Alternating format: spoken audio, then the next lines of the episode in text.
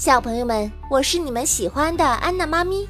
接下来，我们一起来听《恐龙宝贝之火龙石》，快来和龙翔队长一起守护恐龙世界吧！第二十三集：被感化的雨。很显然，聪明的龙翔让雨很错愕，没想到自己的想法。轻而易举的就被龙翔哥哥给看穿了。龙翔说：“我知道你要去哪里，我也知道你是勇敢和善良的，但现在时机未到，而且你不能够独自去冒险。我相信任何一个人都不允许你出事。”话音刚落，大家在身后此起彼伏的附和道：“我们都不允许你出事。”雨。我们这个集体不能够没有你。这个事情不能怪你，我们都不怪你。雨回头看着大家，头一次觉得身在一个大集体如此的温暖。雨说：“可是苏鲁克，是因为冒充了我，才害得大家这么惨。”大家都过来围着雨。阿果说。那是狡猾的苏鲁克的诡计，我们每一个人都有可能会被冒充的。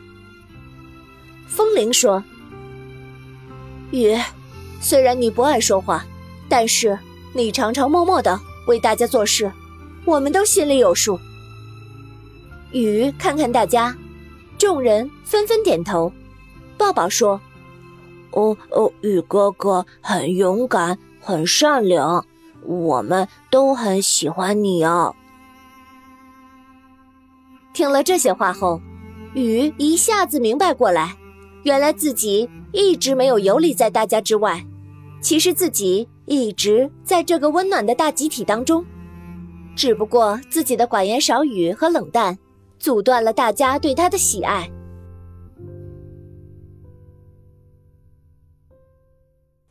看到鱼不再那么坚决。龙翔趁势说：“我们会想到办法惩治苏洛克的，但现在不是时候。眼下很多恐龙宝宝生病，我们还得继续守护火龙石。对，还要实施我们的搬迁计划。如果你在这个时候出事，我们还要分出力量去救你。如果你有什么意外，我们都会很伤心、很内疚，没有拦住你。”听了这番话以后，雨恍然大悟，原来自己的鲁莽行为只不过是给大家徒增麻烦罢了。这时候需要做的是齐心协力，共度难关，而不是添乱。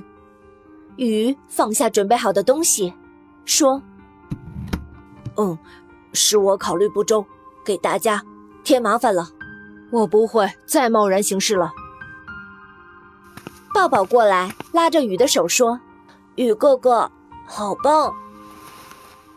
雨看着大家，真诚地说：“谢谢你们的理解和关爱，有你们真好。”龙翔很欣慰地拍了拍雨的肩膀，说：“我们永远是一个有爱的集体。”雨很高兴，他拥抱了一下龙翔，发自真心的笑了。这一笑，龙翔的手镯。又发出了耀眼的光芒。龙翔看着手镯，若有所思地说：“第三次了。”大家也都围拢上来细看，究竟是什么原因它会自动发亮呢？大家开始综合三次发亮的原因，试图找出共同点。阿果说：“啊，第一次。”是蛋宝被救的时候，手镯发亮。抱抱说：“哦，第二次我记得是海盗头目与龙翔大哥握手言和的时候。”风铃说：“现在是第三次，这次是雨。”飞天宝低低的盘旋在上空说：“三次的主角都不同。”那他们有什么共同之处呢？说着，看向蛋宝。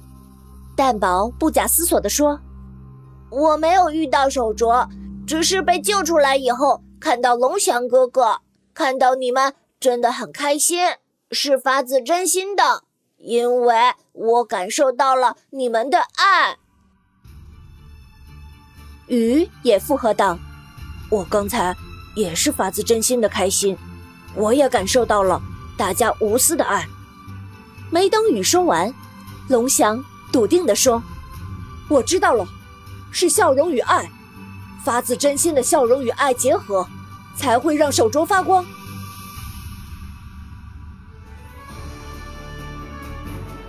今天的中华恐龙园原创 IP 改编故事《恐龙宝贝之火龙石》到这里就结束啦。想要揭秘神奇的侏罗纪世界，就来常州中华恐龙园吧。